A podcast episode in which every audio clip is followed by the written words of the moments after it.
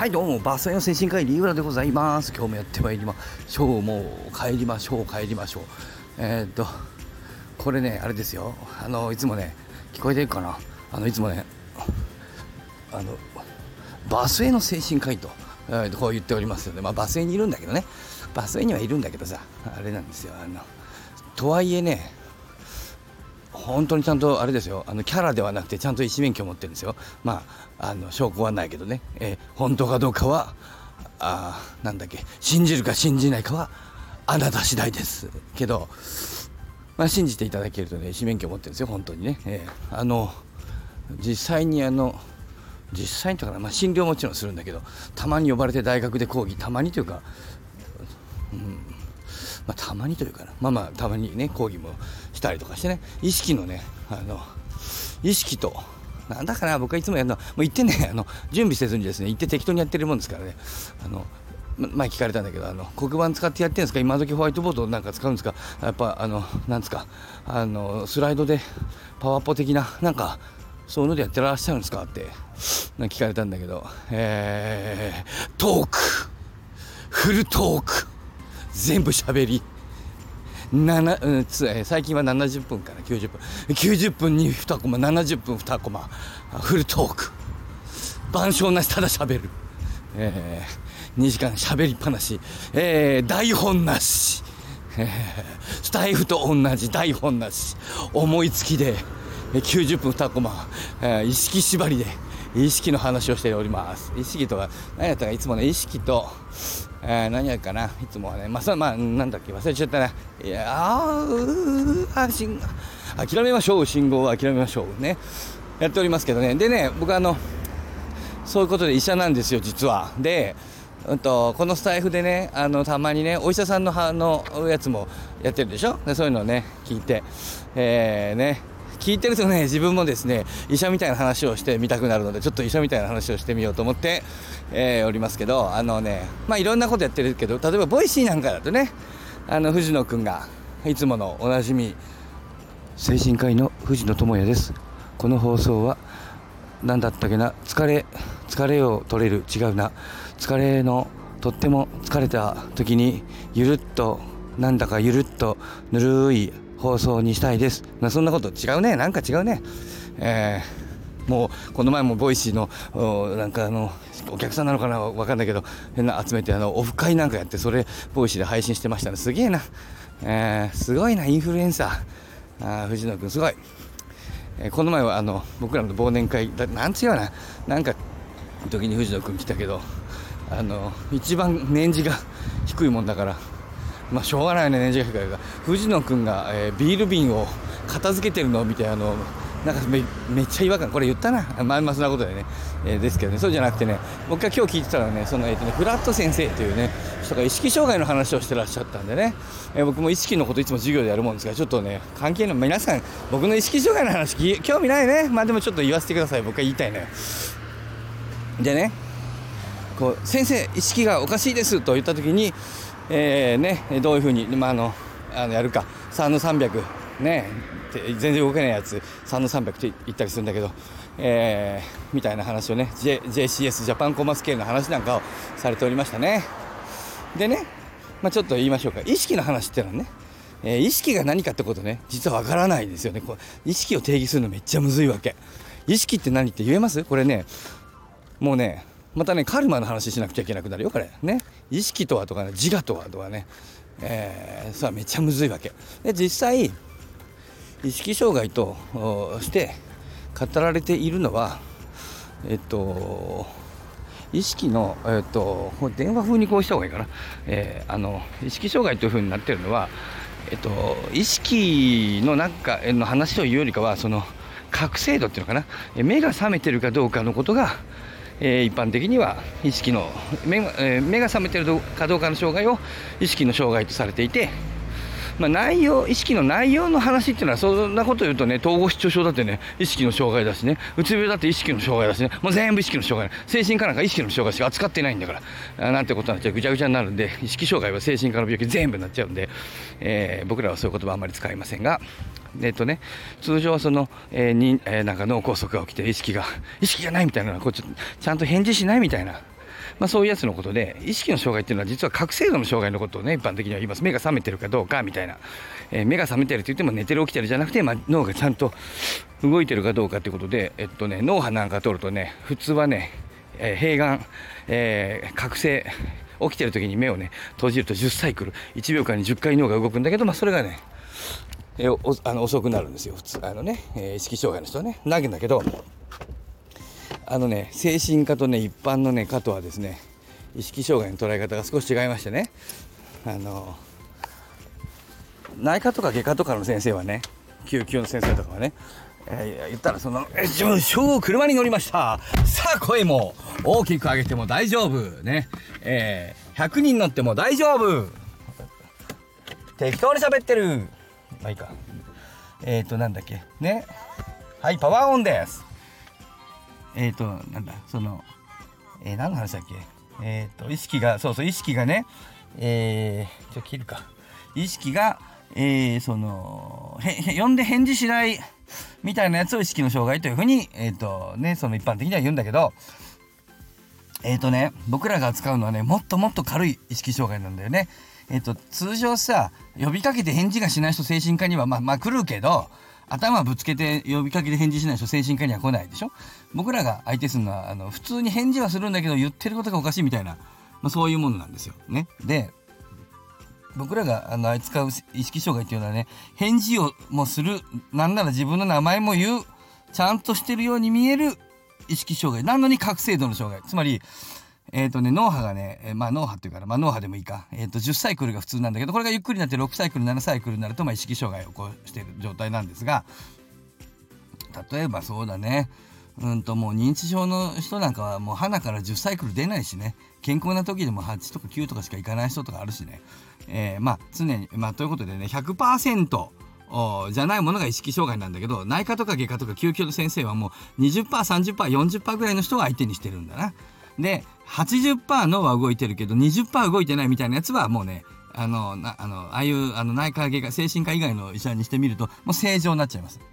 えーで、それはね、検討式っつってね、オリエンテーションね、今ここがどこでね、自分が誰であるかね、えー、そして今、今日が何月何日なのかみたいなのね、えー、分かればもう正常ということになっているんですけど、皆さん、そんなことはないんですよ。本当の本当を言うと。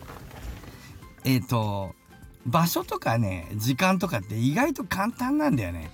えー、ということで皆さんの、えー、おじいちゃんおばあちゃんが実際、えー、入院した時、え、ねえ実は意識障害を頻繁に起こしておりますの話をねしましょうか。ね皆さんおじいちゃんおばあちゃんいらっしゃらない？えー、お父さんお母さんそ僕なんかだともう両親だね。おじいちゃんおばあちゃんじゃないね。もう両親がおじいちゃんおばあちゃんでございますのでもうおばあちゃんあのね母親死にましたけどもおじいちゃん、ね、お父さんね父親はあのまだね健在でございますがもう相当間もなく80歳。もうね、えー、ギリギリボケていないけれどえー、いつボケていてもおかしくはない。80代を超えた人の 20%50% ぐらいは認知症だと言われている、えー、というような状況で、まあ、そんなような年ですよ。ね。そうするとねあのー、ちょっと入院するでしょおじいちゃんおばあちゃんがね入院するとさね、おおじいちゃんとかおばあちゃんとかねちょっと家族で入院したことある人いらっしゃらない？あの先生に言われることあると思います。えー、高齢者はこええ声でやってみよう、えー、高齢者は入院するとちょっとおかしいな。まあ入院するとお認知症が進むことがありますみたいなこんなこと言いませんか？ねえ認知症ってね入院して進むことなんかないです。まああるけどまあほぼないんですよ。実はあれ間違いなんです。えー、壮大に間違えてるんです。日本中の医者が。ねちゃんとしたねえっとまあ一部のちゃんとして勉強してる先生はそういう間違いをしないんだが認知症っていうのはねアルツハイマーが一番代表的ですけどね。例えばアルツハイマー変性疾患と言いましてね急には進行しないんですよ。入院して環境環境が変化すると認知症が進むことがあります。って先生言います。嘘っていうか、間違い。えーとね、変性疾患は急には進行しませんって学校で習ったろ。ねえ。なんで認知症が入院で環境変化で進行するんだよ。もう一回脳神経内科学び直してこい。変性疾患の話聞いてこいっていうことでございまして、えー、変性疾患は急には進みません。えー、ところがね、実際ね、えー、入院するとねおじいちゃんおばあちゃんね急にボケます。これは事実起こること。見た目。おかしなこと言い出すの。あの家にいるのにあじゃあ病院にいるのに病院に連れてけって言ったりね、えー、息子を呼んでくれって言ったりしますね、えー、息子が知らないはずだっていうね。息子と一緒に来たじゃないかっていうね、えー、こんなようなことになるわけね、えー、由美子さんね。嫁さんはいませんっていうねここにはね、まあ、こんなようにねなんか急にボケるわけ。で、えー、これはおかしいなということになりますけどこれね急にボケが進行したみたいに見えますがこれが意識障害ですこれが軽度の意識障害が起こっているんであります。これね、脳を張っとるとちょっとゆっくりになっております。